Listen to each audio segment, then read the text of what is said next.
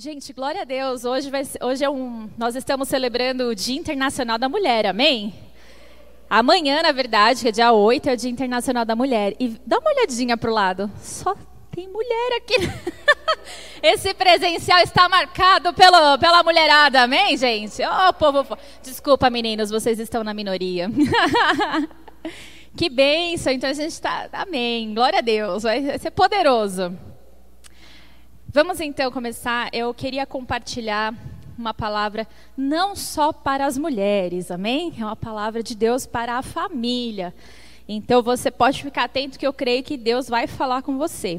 Mas nós vamos direcionar aqui o foco de algumas mulheres da Bíblia. Eu quero trazer algo para você que o Espírito Santo ministrou meu coração de uma forma muito intensa. Eu estou sendo ministrada por essa palavra. Eu diria que essa palavra não está completa. O que eu vou trazer para vocês aqui é uma introdução daquilo que Deus tem falado comigo. E não daria para falar tudo hoje, porque seria muitas horas aqui a gente conversando, mas no dia 13, sábado que vem, às 19 horas, via Zoom, eu vou aprofundar um pouquinho mais dentro daquilo que a gente vai compartilhar hoje. Vamos trazer um tempo de direcionamento daquilo que a palavra fala, aquilo que Deus espera de nós como mulheres, como mães, como esposa, como filha, e vai ser um tempo precioso. Se você puder, guarde essa data na sua agenda, esteja conosco, convide as mulheres que você conhece, que vai ser poderoso. Amém, gente? Amém? Mulheres fortes. Quem se considera uma mulher forte aí? Amém. Se considere, porque você é, amém? Você é, você que está em casa e é mulher, saiba que você é uma mulher forte. E é com base nisso que nós demos nossa rede de mulheres, o nome da nossa rede de mulheres é Mulheres Fortes, porque aqui só tem guerreira, só tem mulher forte, aleluia. Mas o Espírito Santo trouxe ao meu coração que uma mulher forte é uma mulher que se deixa ser conduzida pelo Espírito Santo de Deus. Amém? Não tem nada mais difícil do que você abrir mão de si mesma das suas vontades, de quem você é, das suas opiniões, para se deixar estar submissa à direção do Espírito Santo de Deus. É verdade ou não é? Sabemos que Ele é Deus, nós o amamos, sabemos que fomos salvas por Ele, mas é um desafio estar debaixo da vontade de Deus e seguir aquilo que Ele estabelece. É verdade ou não é? E isso para todo mundo, não é só para mulherada, não. Isso é para todo mundo. Mas então o Espírito Santo fala que isso é a verdadeira força da mulher, aquela que consegue, além de si, apesar de si mesma, se submeter à direção e à condução dele. E isso requer de nós força. Amém, gente? Então a nossa força não está na nossa capacidade de ser uma super mulher, né? Conduzir a casa, o filho, olhar a panela, ligar para o marido, dar uma, responder um e-mail do trabalho. Quem aí tem multifunções? Eu tenho multifunções em casa. Acho que a maioria. E meninas que não têm ainda, aproveitem, viu? Aproveitem, que vai chegar a sua vez. Então aproveitem esse tempo que vocês têm para estudar e se dedicar, porque daqui a pouco, gente, só acabou, tá? Então, a nossa força não está na nossa supercapacidade e na nossa resiliência, mas fato é que a mulher ela, ela tem em si, em sua natureza, essa força e essa resiliência. Existe na mulher uma capacidade divina dada por Deus de nos reinventarmos, nos superarmos, de nos reerguermos, às vezes até de uma situação de pó de nada, não é verdade? Existe em nós, isso, isso é uma característica dada à mulher. E no dia 8 de março é comemorado o Dia Internacional da Mulher, né? Que é amanhã. E essa data simboliza justamente a história das mulheres quando elas estavam lutando ali pelos seus direitos, pela igualdade de salário e não só isso, mas também por contra a violência doméstica, o machismo e tantas coisas que a mulher vinha e ainda vem sofrendo ao longo dos anos. Então é uma data que mostra como a mulher ela é resiliente. Gente, as mulheres entraram em unidade e revolucionaram a história de uma de um mundo, certo? De uma nação, porque quando elas se uniram, elas conseguiram marcar e hoje a gente tem uma data no calendário. Olha isso. É poderoso ou não é quando a mulher age em unidade? Existe em nós força. A mulher tem em si a capacidade de revolucionar, ela tem a capacidade de mudar uma história. ela tem se essa capacidade. É, hoje ainda a gente vê inúmeros movimentos feministas, né? Em toda a história mostra aí é, esses movimentos tentando igualdade de várias maneiras. E eu percebo que ao longo do caminho aí algumas coisas fugiram um pouco do controle, foram para um lado assim que talvez esteja fora do que a palavra estabelece. E vamos ver isso hoje. Amém, gente? Tá comigo aqui ainda? Eu vou tentar ser objetiva porque tem bastante coisa. E vai ser bem, em nome de Jesus. Então, bora lá. Em toda a Bíblia nós vemos mulheres que foram muito fortes e elas causaram grandes revoluções. Em toda a Bíblia a gente vê histórias de mulheres fortes que causaram grandes revoluções e eu quero trazer três exemplos de mulheres que causaram revoluções que não foram tão boas assim. A primeira delas está no livro de Gênesis, capítulo 3. Nós vamos falar de Eva. Gênesis capítulo 3, versículo 3, de 3 a 6 tivesse trago meu óculos, eu enxergaria, mas. é, tô cegueta, gente. Vai aqui mesmo. Ah, meu pai, misericórdia. 3 de 3 a 6 diz assim: Mas do fruto da árvore que está no meio do jardim, Deus disse: Vocês não devem comer dele, nem tocar nele, para que não venham a morrer. E então a serpente disse à mulher: É certo que vocês não morrerão.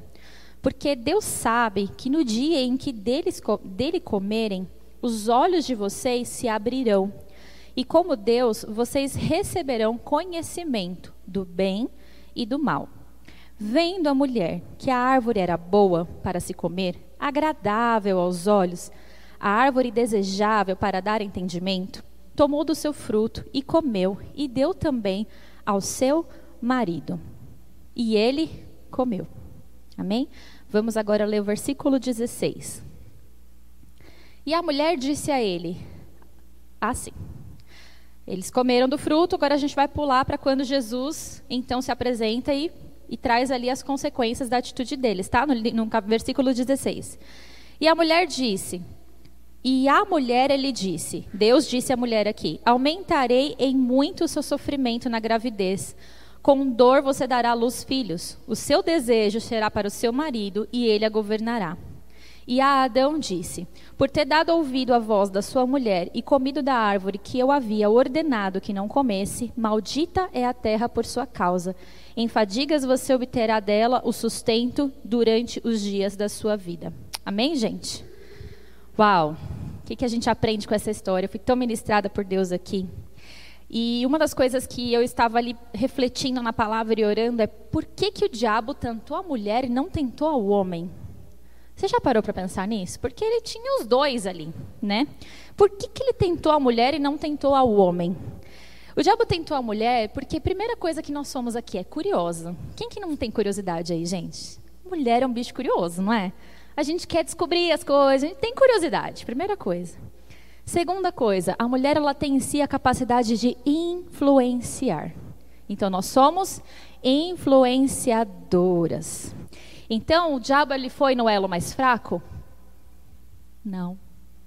O diabo foi no elo mais influente. Ele não queria destruir a vida da mulher, ele queria acabar com a família que Deus estava construindo ali. E ele sabia que a mulher, por sua curiosidade, ela influenciaria o seu marido a cometer o mesmo pecado. Então, é... aqui outra curiosidade. Adão nunca esteve longe de Eva, ok? Ela comeu e deu a ele, que estava ao lado. Então, o que, que Adão fez aqui? Ele foi omisso. Deus deu a direção para quem? Para o homem. Não coma dessa árvore. Eu estou falando, não come. Vocês não devem comer, Adão, ok? E aí a mulher influenciou Adão e ele foi omisso e cedeu e comeu daquele fruto. E então, Eva, é, Deus vem e traz as consequências do que aconteceu ali do erro. E é engraçado porque Deus traz uma consequência que também ficou me martelando na cabeça e o Espírito Santo foi falando comigo.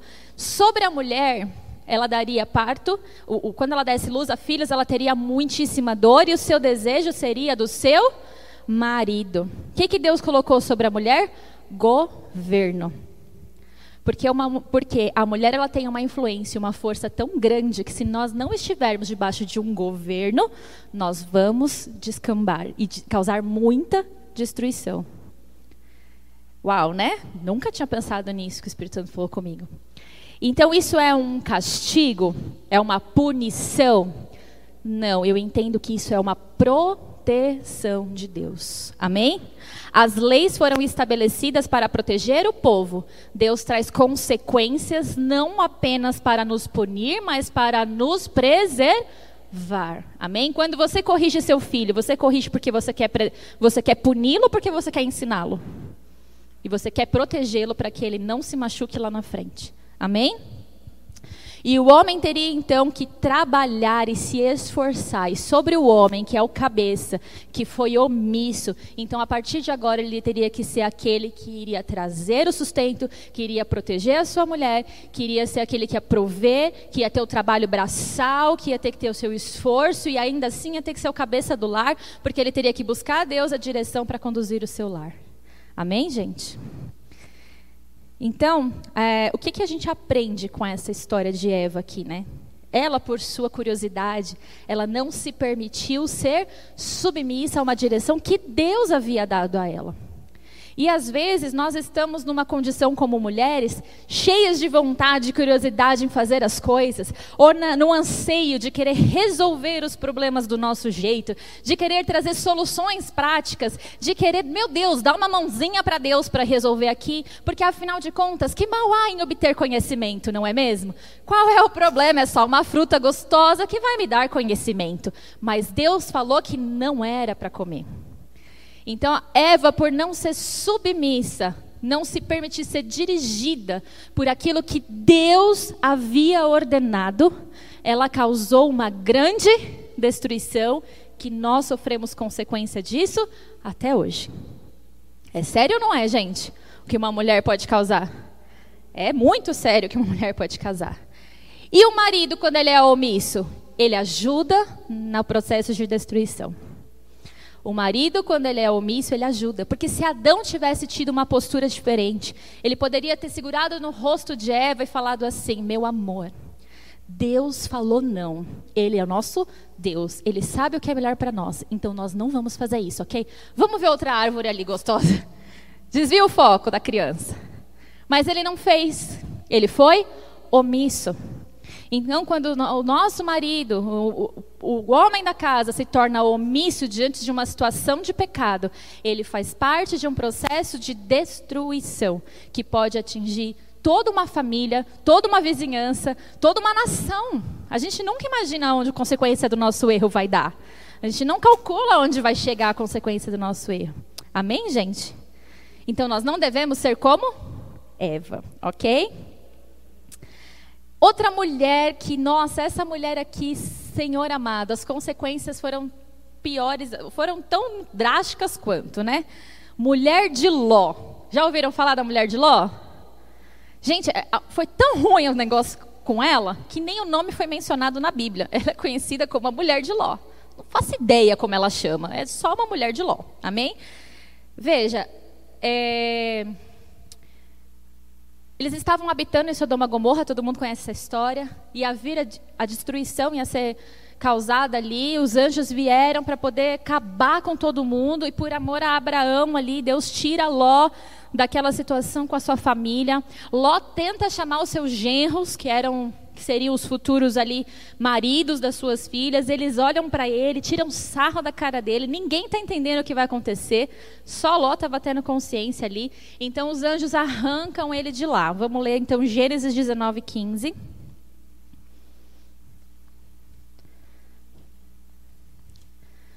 Gênesis 19, 15 fala assim: Ao amanhecer, os anjos apressaram Ló, dizendo: Levanta-te, pega sua mulher e as suas duas filhas que aqui se encontram e sai daqui para que você não morra quando a cidade for castigada. Vamos para o versículo 17. Havendo levado para fora um deles, havendo-os levado para fora um deles, disse: Corra para sair daqui com vida, não olhe para trás, nem para toda a nem, nem pare em toda a campina, fuja para o monte, para que vocês não morram. Versículos 25 e 26. Deixa eu ver aqui. Ela destruiu, ele destruiu aquela cidade toda a campina e todos os moradores da cidade e o que nascia da terra. E a mulher de Ló olhou para trás e virou uma estátua de sal. Gente, existia uma ordem ali, uma, uma direção. Corra e não olhe para trás. Quando a gente vê os anjos falando, não olha para trás, é assim, não sinta nem pena do que está acontecendo. Vá para a oportunidade de vida que eu estou te dando, sai daqui, esquece, isso aqui vai acabar, esquece. Por que cargas d'água a mulher de Ló foi lá para trás, gente? Eu imagino que ela deve ter ficado, ai, minha casa, meu fogão, minha geladeira, tá lá. minha cama, meu jogo que ficou para trás, meu Deus, minhas coisinhas. Minha casa vai queimar, como assim? E ela olhou para trás porque ela por quê, gente? Porque ela queria aquilo, ela estava com saudade daquilo, talvez ela estava desejosa pelas coisas dela. Ela... E ela virou uma estátua de sal. Gente, quando uma mulher decide olhar para trás, guarda isso assim que Deus falou comigo, que eu fiquei, meu Deus. Quando uma mulher decide olhar para trás, por uma vida errada, sentir falta, ou para situações que aconteceram, que aprisionaram, não decide seguir em frente, mas decide olhar para trás, insistir naquilo, ela fica paralisada, como uma estátua de sal. E ali ela acaba prejudicando a geração que está à frente dela. É sério isso, não é? Veja, eles tinham duas filhas. Nos versículos 30 e 36 acontece o primeiro incesto na Bíblia. Duas filhas sem mãe. A mãe ficou tão preocupada com o que ia deixar que esqueceu que ela tinha que proteger duas filhas que ela tinha. E ali as meninas foram com o pai lá para a caverna, perderam a mãe, ficaram sem rumo, sem direção, sem saber o que fazer, porque imagina, a mãe é que traz isso, não é, gente? É não é? A mãe que traz isso. Ainda mais com filha mulher, é a mãe que tem esse vínculo. E naquela época, então, muito mais, né?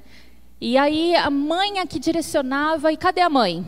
A mãe ficou presa lá no passado, morreu lá, virou estátua, as meninas ficaram sem direção. Então a mais velha vira para a mais nova e fala o seguinte: vamos embebedar o nosso pai, vamos nos deitar com ele, para que a gente possa ter filhos e a gente continue a nossa geração. Olha, olha que nível que chegou as filhas de, de embebedar o pai, ou seja, não era uma coisa que o pai estaria consciente, aprovando aquilo. Elas fizeram isso pelas costas do pai. Olha, olha o que uma mulher pode fazer mal direcionada. Amém? Eu, eu, conheço uma frase que eu não sei quem disse, mas aquilo mexe comigo até hoje. Eu procuro me aperfeiçoar muito na maternidade, porque eu quero viver essa verdade.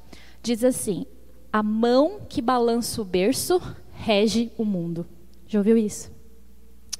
A mão que balança o berço rege o mundo se nós, como mães, como mulheres, não investirmos e não olharmos para os nossos filhos, nós vamos gerar filhos que causarão destruições daqui para frente. É sério, não é? Se nós não entendermos o nosso poder de influência na vida dos nossos filhos e o quanto que os nossos filhos precisam de nós, precisam olhar para a nossa força direcionada pelo Espírito, precisam olhar a gente de joelho do, dobrado e orando, buscando a direção de Deus, precisa olhar em nós e ver em nós referências de mulheres que temem ao Senhor e buscam sabedoria em suas ações, nós podemos levar à destruição da próxima geração. Foi exatamente o que aconteceu. Porque ela ficou presa no passado, ela ficou presa nas coisas que ficou para trás, ela causou destruição na vida das filhas dela. É sério ou não é, gente? É muito sério isso. E parece que a gente, né, as consequências das nossas ações não refletem em lugar nenhum. Refletem sim, refletem em casa, refletem no nosso lar, refletem, ou oh, em casa, no nosso lar, refletem nos nossos filhos, refletem nas pessoas que se inspiram em nós, as pessoas que olham para nós e sabem que nós somos é, servas de Jesus. Amém, gente? E isso é para todo mundo. As pessoas que ficam presas no passado, elas não elas podem causar destruição nas pessoas que estão à frente, principalmente na sua próxima geração. Tudo bem até aqui? Eu fui muito impactada, é por isso que eu falei, é muita coisa, é muito profundo o negócio, a gente vai, vai chegar lá. Gente, essa terceira mulher então, Jezabel, quem conhece? Sangue de Jesus, até arrepio quando fala de Jezabel. ela era uma mulher astuta, bonita, ela era sedutora. Jezabel também era muito egoísta, ok? E aí ela se, ela se casa com Acabe. Vamos ler então 1 Reis 18, 4. Eu vou tentar ler para ficar mais rápido. Assim, quando Jezabel exterminava os profetas do Senhor, Obadias tomou cem profetas e, em grupo de cinquenta, os escondeu em caverna e os sustentou com água e pão. Veja, naquela época, Jezabel se casou com Acabe, ok? Jezabel ela era uma mulher idólatra, ela adorava a Baal e a outros deuses. Por conta de Jezabel ser uma mulher idólatra, e a gente vai ler um texto onde mostra que Jezabel é, instigava Acabe, ou seja, é, como fala? Influenciava, vamos usar essa palavra aqui, influenciava muito Acabe. Ela trouxe naquela época para o povo de Israel o sincretismo religioso. Então eles deixaram de adorar somente a Deus e começaram a adorar ídolos também, por conta de uma mulher influenciou toda uma nação toda a nação de Israel começou então a dividir a sua adoração com ídolos. Ela se corrompeu porque Jezabel se casou com Acabe e trouxe essa influência idólatra sobre a vida de Acabe. A ponto de ameaçar os profetas de Deus. E como nós lemos aqui, eles foram ameaçados e eles se reuniram para se esconder, com medo de serem mortos por Jezabel. Gente, olha o que uma mulher consegue fazer. É forte ou não é isso, gente? Olha a força de uma mulher determinada a destruir alguma coisa. Ela estava determinada a destruir os profetas de Deus. E eles foram se esconder porque ficaram com medo, tamanha influência que ela tinha. Ok? Mais para frente, então, a gente vê que Elias se levanta. E eu não vou ler todos os textos, senão não vai dar tempo, mas está dentro do livro de 1 Reis, a partir do capítulo 18 até o capítulo 21, vai mostrando que Elias então se levanta, direcionado ali por Deus, e enfrenta e chama os profetas de Baal. Sabe essa passagem? Levanta, constrói o um altar, e aquele que lançar fogo do céu e o altar ser consumido, aquele seria o Deus verdadeiro. Todos conhecem essa história? Então ali ele traz, ele, ele mata os profetas de Baal, ele acaba com todo mundo. E o que, que Jezabel faz? Enfurecida, ela fala para Elias: você vai morrer hoje. Gente, pensa comigo. Elias, veja bem, Elias era um profeta de Deus. Ele acabou de construir um altar, encheu de água. Ele sozinho estava contra todos aqueles profetas. E o próprio Deus veio com fogo consumidor, provando que ele era o Deus verdadeiro, exaltando ali a vida de Elias. E Elias teve medo de Jezabel. Ainda assim. Ele teve medo de morrer nas mãos de Jezabel. Quando uma mulher está determinada a destruir, ela consegue. Amém? E aí o que o Espírito Santo me levou é: quantas mulheres hoje estão destruindo o ministério chamado dos seus maridos, da sua família? Gente, eu fiquei, meu pai do céu, e como é que a gente faz isso? Quando a gente está determinada a não querer aquilo que Deus deu para o nosso marido. Quando a gente está determinada a não obedecer à direção que Deus deu. Quando a gente está determinada a só falar palavras de crítica e destruição, ao invés de apoiar e incentivar. Sabe aquele marido que tem dificuldade? E ao invés da gente falar assim, nossa, parabéns, foi ótimo, na próxima vai ser ainda melhor, você vai ver, você fala assim, é, poderia ter feito isso, né? Sabe essas palavras poderosas assim, de destruição?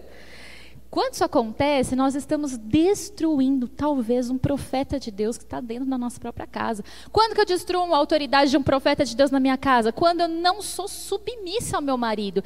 E submissão não tem nada a ver com exploração, porque a gente está aqui falando do Dia Internacional da Mulher, onde a gente venceu e está batalhando contra o machismo, contra o abuso doméstico que acontece. Não estou falando disso, porque submissão não tem nada a ver com esse tipo de situação. A submissão é eu olhar para o meu marido e entender o que a Bíblia fala quando a Bíblia diz assim: ele é o cabeça da casa. Ele é quem vai dar a direção. E aí o meu marido não é crente. O meu marido não lê a Bíblia. O meu marido talvez nem ore direito.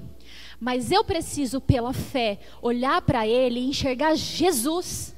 Porque quando eu obedeço, a palavra fala, é melhor obedecer do que sacrificar. Quando eu obedeço, estando debaixo de alguém que talvez eu não acho que mereça a minha submissão, e quando eu entendo que eu estou fazendo isso por obediência à palavra, eu começo a olhar o meu marido e ver Jesus nele, porque eu me encho de fé e eu sei que pela minha obediência, pela força que há em mim, vai se cumprir a palavra que está em 1 Pedro 1, que o marido vai ser ganho pela, pela conduta da sua esposa, não pelo aquilo que ela fala. O marido é ganho. 1 Pedro 3,1 fala que o esposo ele é ganho. Mas tá rápido, né, gente? Igualmente vocês, esposas, estejam sujeitas, cada um ao seu próprio marido, para que, se ele ainda não obedece à palavra, seja ganho sem palavra alguma, por meio da conduta da sua esposa. A conduta de fidelidade a Deus não é o nosso muito falar. O nosso mundo falar acaba se tornando como Jezabel aqui, que mandava em tudo, coordenava tudo, determinava tudo. Está errado. A gente tem que falar é com Deus. O nosso DR é com o Senhor. Porque a nossa conduta transforma a vida do nosso marido. É Bíblia, gente. Se eu não acreditar naquilo que a Bíblia diz, então não, não preciso estar lendo ela, amém? Eu tenho que acreditar, eu tenho que amar a palavra. Se tem alguém que não ama a palavra, então é melhor nem continuar assistindo, porque a gente vai falar o que está na palavra. E a palavra, ela é a verdade, ela é a vida, ela é o nosso manual de instrução. E se talvez as suas estratégias não deram certo até aqui, é porque talvez esteja em desacordo com aquilo que Deus nos direcionou a fazer. Muda a estratégia. Sabe, faz um voto com Deus e pratica aquilo que Ele nos ensinou. Você vai ver transformação na sua casa, amém? Então, quando olhamos para essas mulheres, a gente vê mulheres fortes, mas que elas não eram governadas pelo Espírito Santo. E a sua força se tornaram em grandes revoluções, mas revoluções que trouxeram destruição. Amém, gente? Tudo bem até aqui? Mas a Bíblia ela é rica em exemplos bons.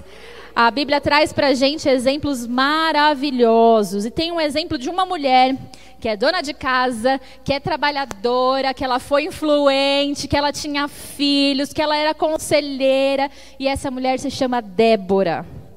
Juízes. Juízes capítulo 4. 4, de 4 a 16. Então Josué. Opa, abri. Josué. Falha, falha. Juízes 4. Débora profetiza, esposa de Lapidote, julgava Israel naquele tempo. Ela atendia debaixo da palmeira de Débora, entre Ramá e Betel, na região montanhosa de Efraim, e os filhos de Israel vinham até ali para apresentar as suas questões.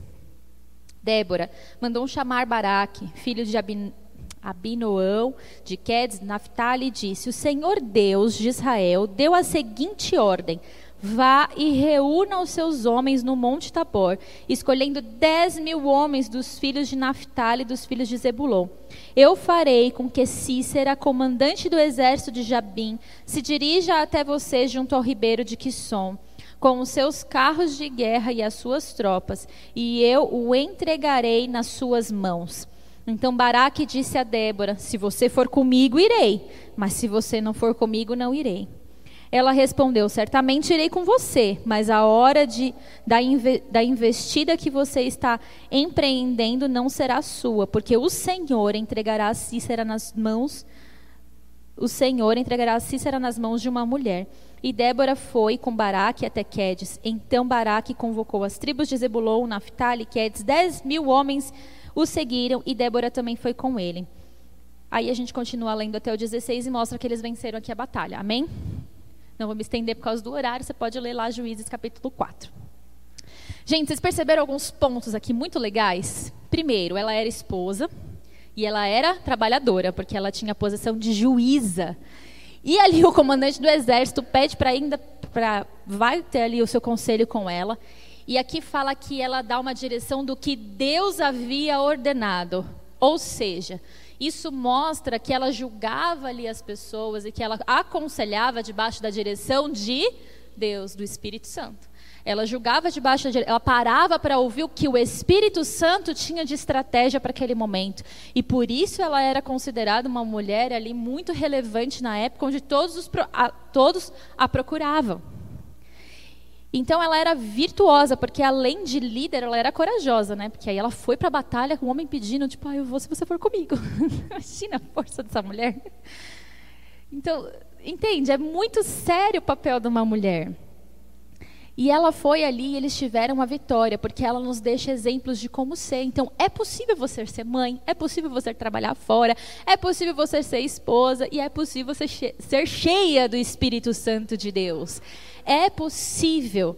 E ela aqui mostra que ela tinha intimidade, ela buscava as estratégias em Deus. E ela então trazia o conselho. E por conta de ser uma mulher cheia, conduzida, dirigida pelo Espírito Santo de Deus, ela foi uma mulher que marcou a história. Porque uma juíza, mulher, naquela época, conduzindo e levando um exército à vitória, gente, isso é uma revolução.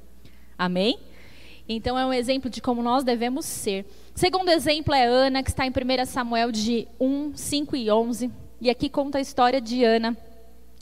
Quando todos conhecem a história de Ana, amém, gente? Todo mundo conhece? Ana, então, ela passa por cima da sua dor, né? Ela tinha ali penina. Ana, porém, dava porção dobrada porque ele amava, mas não, não, não era esse o texto que eu queria. É, pode continuar. Penina, sua rival, a provocava excessivamente para a irritar, porque o Senhor a tinha deixado sem filhos. Então veja, além das duas serem casadas com o mesmo marido, que naquela época ok, é, ela tinha Penina, que era uma mulher cheia de filhos, e ela era estéril, e ela queria gerar filhos. Além de ter o sonho dela frustrado porque ela tinha ela queria oferecer algo que ela não podia ela ainda tinha uma pessoa do lado dela o tempo todo enchendo a paciência e a provocando. E, a, e quando você vai lendo de, do versículo 5 a 11 mostra que um dia ela se irrita profundamente com isso. E então ela decide e se permite ser conduzida pelo Espírito Santo de Deus. Porque você não vê ela virando para Penina e falando cala sua boca que eu vou te quebrar sua cara sua Penina ela não fala isso. Né? Porque às vezes a gente é dessa, né? Tipo, eu vou armar um barraco aqui, esse negócio vai mudar. É assim que a gente vence as batalhas? Não, gente. Mas às vezes dá vontade, não dá? Hum, de agir na força do braço. Aleluia. Mas não é assim que funciona. Então, é, ela decide então entregar a sua dor no lugar correto. Ela vai para o templo e ela chora toda a amargura dela. Ela chora, chora compulsivamente, a ponto lá é, do sacerdote achar que ela estava embriagada. Tamanho era o desespero em lágrimas dela ali no templo. Só que, por que, que a gente sabe que ela foi dirigida pelo Espírito Santo? Porque ali ela deixou toda a dor dela no altar. Primeiro ponto, saber onde deixar a sua dor. E a nossa dor tem que ser deixada no altar. Segundo ponto, ela pediu para que Deus restaurasse o sonho dela de ser mãe e desse a ela um filho. E ela fez uma promessa. Então veja, ela ganhou um filho e a promessa dela era devolver o filho. Quem que pede para ter um filho para depois entregar o filho de volta, ficar sem filho nenhum? Gente, é uma coisa que não, não dá para entender. Mas é, você percebe que ao fazer esse voto com Deus, ela já estava cheia do Espírito Santo. Porque no coração dela, quando ela fala, aquilo que o Senhor me entregar, eu te devolverei, eu entregarei no teu altar esse filho, ele vai ficar aqui para tua obra, não vai nem morar comigo, vai morar aqui no, no templo. Ela já estava cheia do Espírito Santo, porque nenhuma mãe em sã consciência faria um voto como esse. Você quer ser mãe e você quer entregar seu filho. Quem faz isso, gente? Ninguém. Você tem que estar muito cheio do Espírito Santo para você receber e devolver. Então ali ela já estava cheia, ela já estava respirando, sem amarguras, e ela então devolve o seu filho, porque no coração dela ela sabia, o Espírito Santo já havia falado, que ele seria a oferta. e que Deus daria filhos a ela. E depois disso, Ana teve outros filhos, a palavra fala. Mas ele, Samuel, foi entregue ao templo. E quem foi Samuel, gente? O que Samuel causou na história? Olha o, o nível de, de homem que essa mulher gerou. Não foi qualquer filho. Ela trouxe um filho que foi ungido, foi cheio do Espírito Santo, direcionado sobre o povo, ungiu o rei Davi, era um homem que tinha intimidade com Deus, que sabia o que fazia, que tinha temor à palavra de Deus. Esse foi Samuel, filho de Ana. Ele poderia então ser um filho que se sentiria rejeitado. Minha mãe me abandonou no templo né? Numa cabecinha normal, falar, mas gente, vai, a criança vai crescer se sentindo rejeitada, sem pai, sem mãe. Muito pelo contrário. Quando nós entendemos que na nossa maternidade, quando nós entendemos que os nossos sonhos vêm de Deus, mas ele volta para Deus, nada se corrompe. Nada se corrompe, porque vem de Deus e volta para Deus. Então, o ciclo é perfeito. Então, nós é, precisamos entender que na nossa maternidade, nós temos um papel de instruir. Eu ouvi uma, uma frase que eu achei legal: os filhos são como um barco. O que determina onde o barco vai não é o vento, é a posição das velas, ok? O vento é o Espírito Santo, o seu filho é o barco. As velas, quem direciona é você. É muito sério a nossa responsabilidade, não é? De mães. Foi exatamente o que Ana fez. Ela direcionou as velas para que o Espírito Santo conduzisse Samuel ao lugar onde ele foi chamado para estar. E assim é com os nossos sonhos, com os nossos filhos, com o nosso marido. Esse é o poder da mulher. A mulher ela direciona. É para isso que nós temos essa força, para saber como direcionar. A nossa força é para saber como se conduzir. Amém? E uma terceira e última mulher, Esther. Esther, todos conhecem a história da rainha Esther aqui? Está lá no livro de Esther. Então, a rainha Esther, ela foi muito importante para Israel e quando ela fica sabendo ali do, seu, do plano contra o seu povo, ela precisa tomar uma atitude.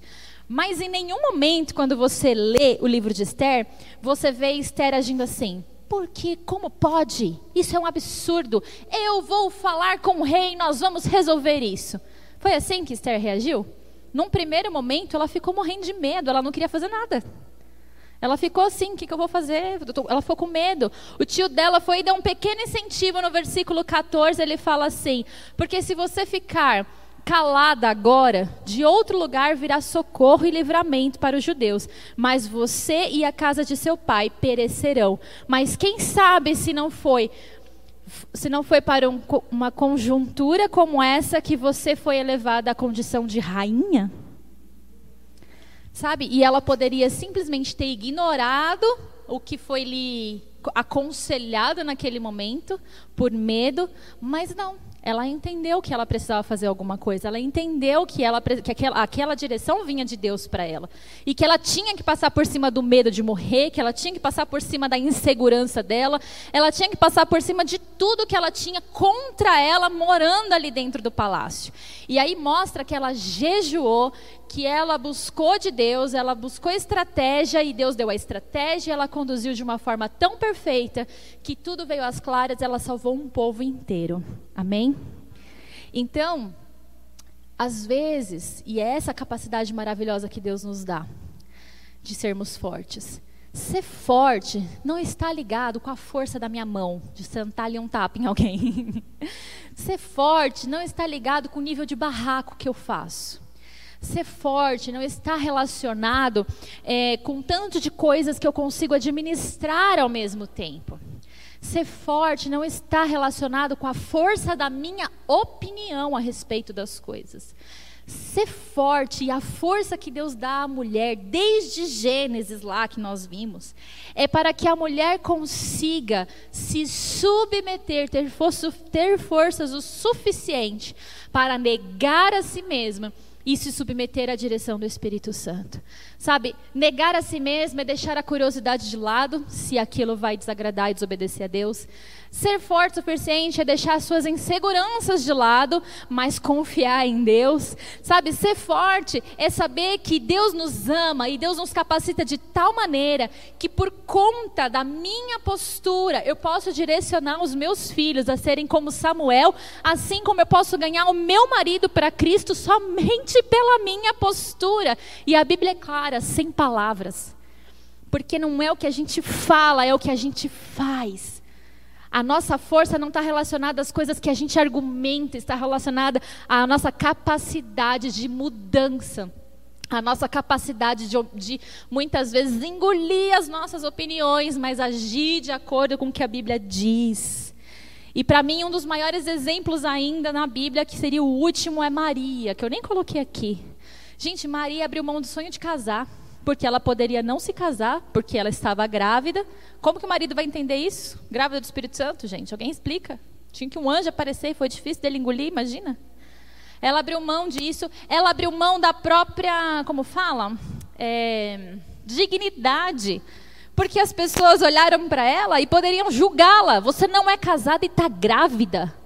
Ela abriu mão da dignidade, ela abriu mão do sonho de casamento, ela abriu mão de quem ela era. Porque, gente, gerar um filho e ver seu filho para uma cruz pregado para um monte de gente se humilhando, não é para qualquer um, não. Isso só pode ser uma mulher para carregar um negócio desse, porque Deus capacita. Não estou menosprezando os homens, não é isso. O que eu estou falando é que uma mulher com uma força bem direcionada, ela causa uma revolução em qualquer lugar que ela estiver. Nós podemos ser como Maria, nós podemos ser como Esther, nós podemos. Lute pelos seus sonhos. Lute pela sua família, lute pela sua casa com as armas corretas e nós seremos vitoriosas, amém? E é por isso que há tanta falta de unidade no meio das mulheres. Já viu? Gente, homem não tem problema de fofoca, né? Mas mulher tem. Misericórdia. Homem se resolve ali, dá um problema, tipo, ah, beleza, tá tudo bem, ah, tá tudo certo, passou. E resolveu. Mulher guarda e vai amargando aquilo pro resto da vida. Sabe? Tudo acontece no meio da mulherada. Por que, que eu, por que, gente? Porque o diabo trabalha para que a mulher não se una, para que a mulher não seja amiga uma da outra, para que a mulher tenha rixa uma com a outra. A gente se arruma e fica linda para o homem? Não é, para outra mulher, gente. Qual é a primeira coisa que você vai olhar? Como a outra está vestida. É assim. Então, o diabo trabalha para que não haja unidade entre as mulheres, para que haja competição, para que haja autodestruição, para que haja sabotagem entre elas, para que haja fofoca, quebra da confiança. Porque quando as mulheres se unirem num único propósito, o inferno nenhum vai prevalecer. Não prevalece, isso é Bíblia, isso é a palavra de Deus falando sobre quem nós somos. Amém? Então eu quero te convidar a ficar de pé.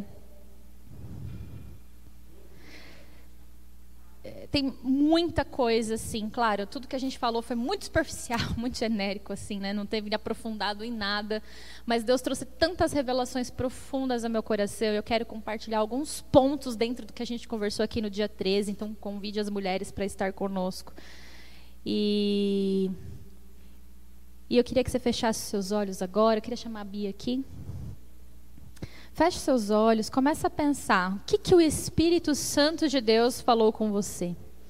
E para os homens que estão aqui nos assistindo no nosso campus online, que estão nos assistindo aqui no culto presencial, eu quero te dizer: se você tem uma mulher que serve ao Senhor na sua casa, meu filho, faz de tudo para honrar essa mulher. Cuida dessa mulher zela pela vida dessa mulher, porque a palavra fala em Provérbios: quem encontra uma boa esposa encontrou pedras, é, encontrou uma pessoa com muito mais valor do que pedras preciosas. Se você é homem, talvez está se omitindo dentro do seu lar, não faça isso, porque você pode ser aquele que vai ajudar numa grande destruição. Se você é homem e tem uma mulher que se posicione em oração, se una a ela, sabe? Traz segurança. Porque às vezes as mulheres têm essa impetuosidade em querer resolver as coisas, porque ela não vê a segurança que ela precisa na vida do marido.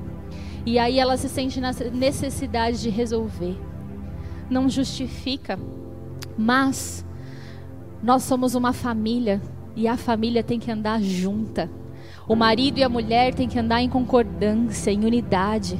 Ouça o que a sua mulher tem para dizer para você, porque nós vimos que em toda a Bíblia Deus fala com a mulher de uma forma poderosa e sobrenatural. Ouça o que a sua esposa tem para falar, porque ela é sua auxiliadora. Então, permita, se permita se envolver por esse amor e guarde, guarde, honre a vida da sua mulher. Amém? Feche seus olhos. Se você é marido está aqui, eu quero que você reflita sobre essa palavra e você pense: que tipo de homem eu tenho sido? Eu tenho merecido a mulher que eu tenho?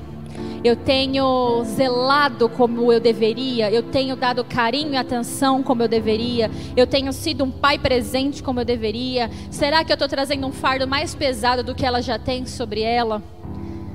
Reflita sobre a sua postura. Você que é mulher que está nos assistindo, está aqui, reflita sobre a sua postura. Será que eu tenho sido a mulher que Deus espera que eu seja? E se existe algo que você tenha dificuldade, peça ao Espírito Santo para te ajudar a transformar essa área, porque Ele faz. Peça ao Senhor sabedoria, porque de graça Ele dá a todos que lhe pedirem. Peça ao Senhor sabedoria ao falar, para que seja tardia ao falar, mas seja pronta a ouvir. Peça ao Senhor para dar sabedoria em, em como conduzir o seu lar. Senhor, nós nos colocamos, Pai, na tua presença e nós queremos, Senhor, entregar a nossa vida diante do Senhor. Pai, durante toda a história, toda a Bíblia, o Senhor mostra mulheres que foram fortes. Oh Deus, mesmo que não direcionadas pelo Espírito Santo, elas eram impetuosas em conquistar e realizar sonhos. Pai, aqui se encontram mulheres fortes, neste lugar está cheio de mulheres fortes. Ó oh, Senhor, mulheres que muitas vezes estão sendo massacradas e oprimidas pelo inferno por acusações. Mulheres que talvez estejam recebendo palavras de condenação sobre ela, estão se sentindo sufocadas e não conseguem se livrar dessa, dessa angústia. E nessa hora, Pai, eu quero declarar sobre cada mulher que se encontra nessa condição emocional. Oh Deus, nós repreendemos todo ataque, toda opressão na mente, nas emoções em nome de Jesus, em nome de Jesus, toda palavra que foi lançada sobre mulheres, trazendo, Senhor, um sentimento de incapacidade, oh Deus, trazendo uma autoestima, Senhor, baixa, trazendo sensação de não ser compatível, eu repreendo agora em nome de Jesus, porque na Bíblia Jesus exaltou a mulher.